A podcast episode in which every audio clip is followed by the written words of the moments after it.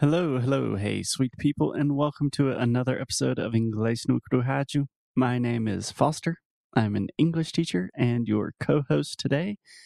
And as always, I am here with Alexia. Hello, everyone, and welcome to a brand new episode of Inglês no Rádio. Yes. So, first, how are you doing today, Alexia? I'm doing okay. What about you? Just okay. Yeah, I'm doing okay. I mean, nothing to complain about besides the pandemic situation of the world, but I'm okay. It's been a normal day so far. Cool. Yeah. Yeah, me too. I'm okay. Yeah. I miss you. I miss you too. So, we're both doing okay. And today we are hopefully this will be the beginning of a new series that we are going to do talking about expressions. So, just different colloquial expressions that we use all of the time in English. And we're going to try to make this fun for you, but also very educational at the same time. How does that sound, Alexia? Sounds like Inglês no Rádio. That's a good thing because it is. okay, so just really quick. So recently I have discovered that Amazon, many different Amazon devices like Alexa and other devices, they can now they have the capacity and the technology to read Kindle books to you. So I can have a book on my Kindle, I can be reading it on my Kindle, and when I want to stop, it can continue just reading it out loud to me. The reason I'm talking about this is because it has given me the opportunity to read and study a lot more. Awesome. That's great. Yeah. So I downloaded a lot of books about English and different expressions and conversation. And I wanted to talk about some of the cool things that I took notes on. okay, so what are the cool th- things? Okay, so we have tons and tons of different expressions in English, expressions that are kind of colloquial in the sense that not all of them make 100% sense, like grammatically, but they are very common. And I think a fun way that we can do this, Alexia, is to focus on specific groups of expressions. And in each episode, we will talk about a different group of expressions, a different category. How does that sound? Okay. Yeah, it sounds great. Cool. So, for our first group of fun English expressions, we are going to start with animals. Animals. So, as you know, we love animals, and we have a lot of different phrases in English that are very common that we talk about animals, but they don't necessarily mean anything about animals, if that makes sense. okay, so let's start. Okay, so first expression having to do with animals. Alexia, I'm curious to know if you know this one. Because before we started the podcast, you said you knew all of these expressions. So we're putting you to the test. First expression black sheep. Eu sou ovelha negra da família. We had the same expression in Portuguese. Oh, you So- guys say this in Portuguese? Yes, we do. Ovelha negra. Uh huh. Hmm. And we do have a, um, a song. I think it's from Kid Abelha. I could be completely wrong, but that's it. Maybe Rita Lee. I think Rita Lee. Cool. I didn't Yeah. know that. So, do you Mhm. want to tell me perhaps what a black sheep means in Portuguese? And we'll see if it's the same. Sim, é quando você se sente diferente do daquele grupo que você deveria pertencer. Por exemplo, uma família, é, sei lá, quando todo mundo é médico na família e você resolveu ser, trabalhar em marketing, você é a ovelha negra da família, você não seguiu aquilo. Exactly. So, it sounds like these are the exact same thing in English and Portuguese. Do you want to try to explain that again in English? Yes, it's when you're not part of the group that you're supposed to be. So, for example, you have a family of doctors, and then you decided to work um, as a marketing, business marketing, whatever, and that's it. You are the black sheep. Yeah, I think a really good phrasal verb to talk about the idea of being a black sheep is to fit in. Like when you don't Mhm. fit in with your family or your group, that makes you the black sheep. Yeah. Yeah.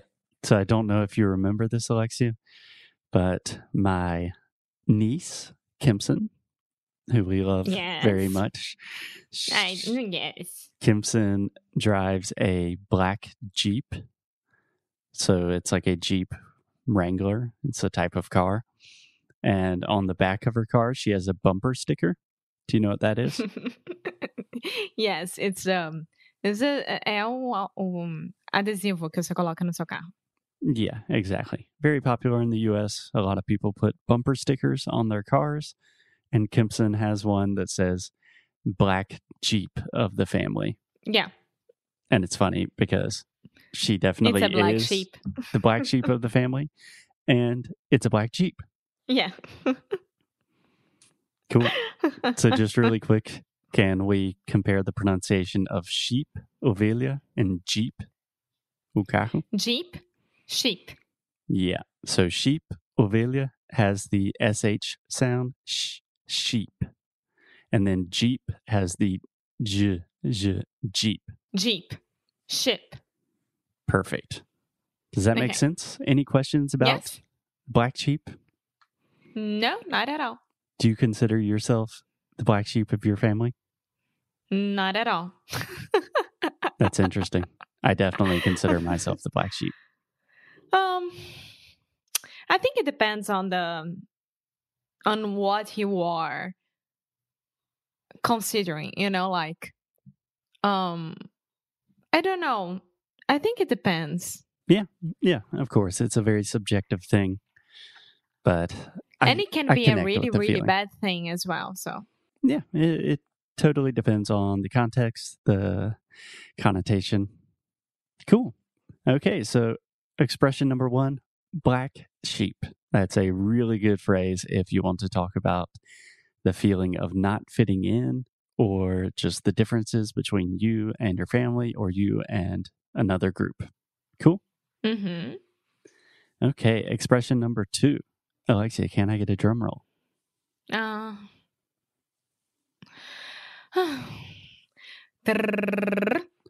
Fun phrase number two that has to do with animals. To work like a dog. yeah. The dog days are over. The dog days. Dun, dun, dun. Interesting. That's actually another animal phrase. Um, I was thinking of a different, very famous song that has the phrase to work like a dog. And you know this song. The Beatles. It's been a hard day's night, and, I've been working like a dog. Oh my god, speaking of dog, did you hear Buddy? And there's our dog. Did you hear that? I did. Okay, do you know what the expression to work like a dog means? Yes. So in Portuguese, we don't have like tô trabalhando que nem um cachorro. Tô trabalhando para burro. That's what I would say. Or tô me matando de trabalhar. That's what I think in Portuguese we would say. Yeah, working like a donkey. Yeah.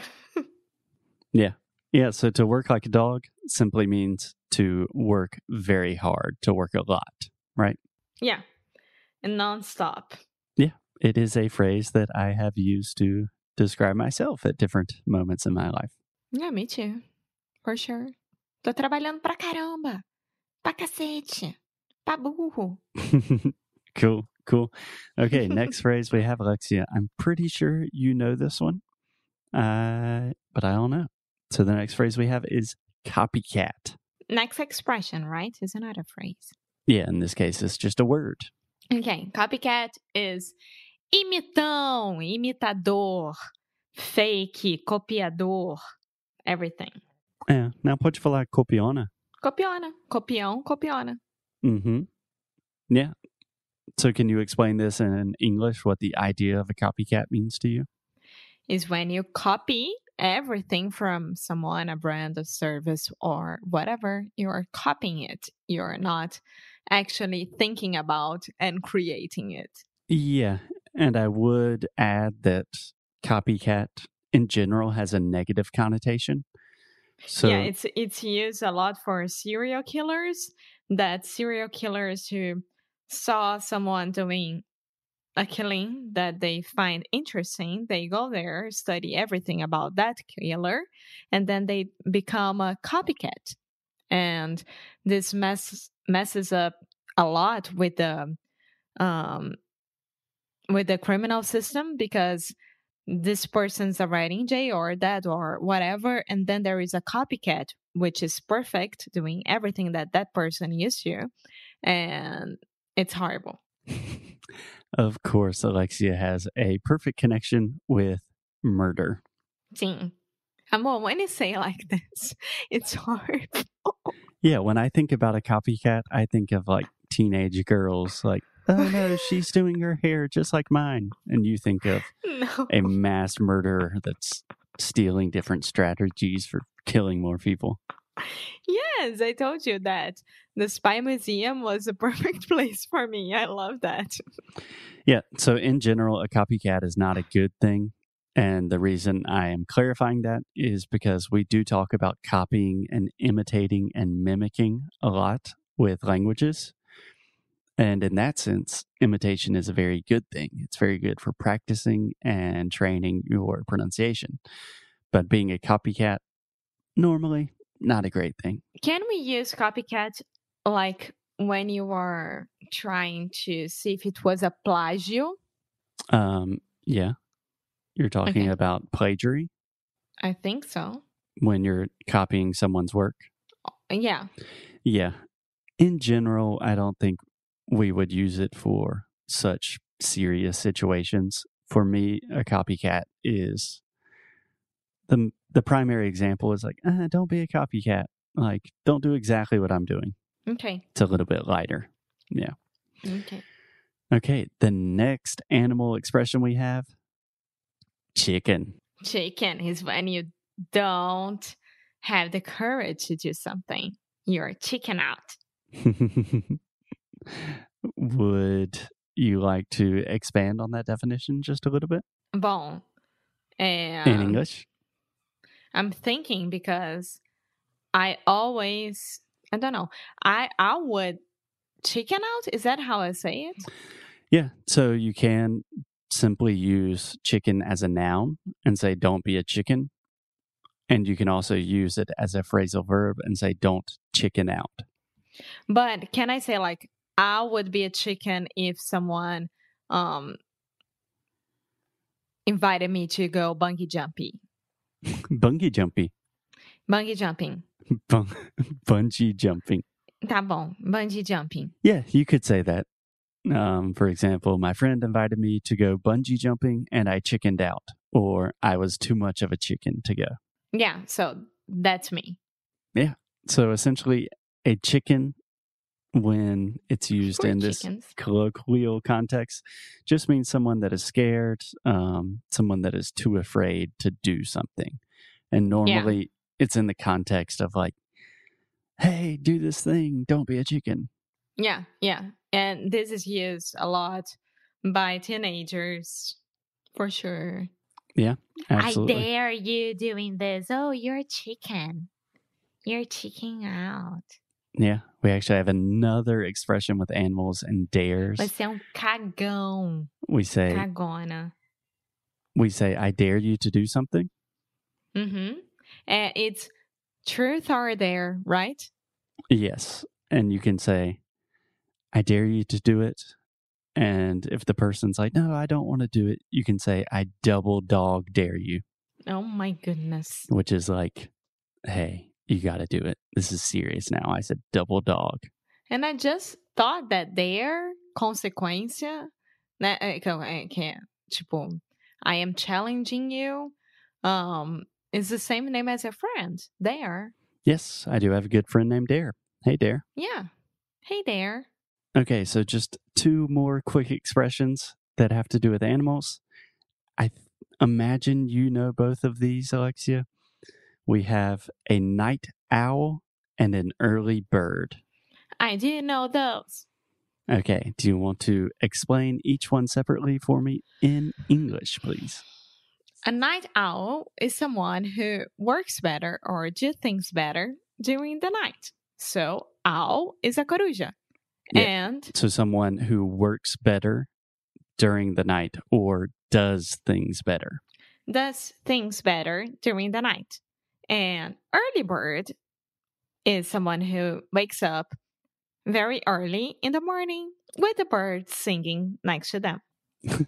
Yeah, yeah, sure. We even have a in phrase. my case, gaivotas. So, yeah, so essentially, an early bird is a morning person, someone that likes to wake up early, that probably does their best work early in the morning. And a night owl is the opposite, someone that likes to stay up late, probably does better work at night. And we even have a phrase that includes another animal. We say, the early bird gets the worm. ah, yeah, yeah. Do you understand that?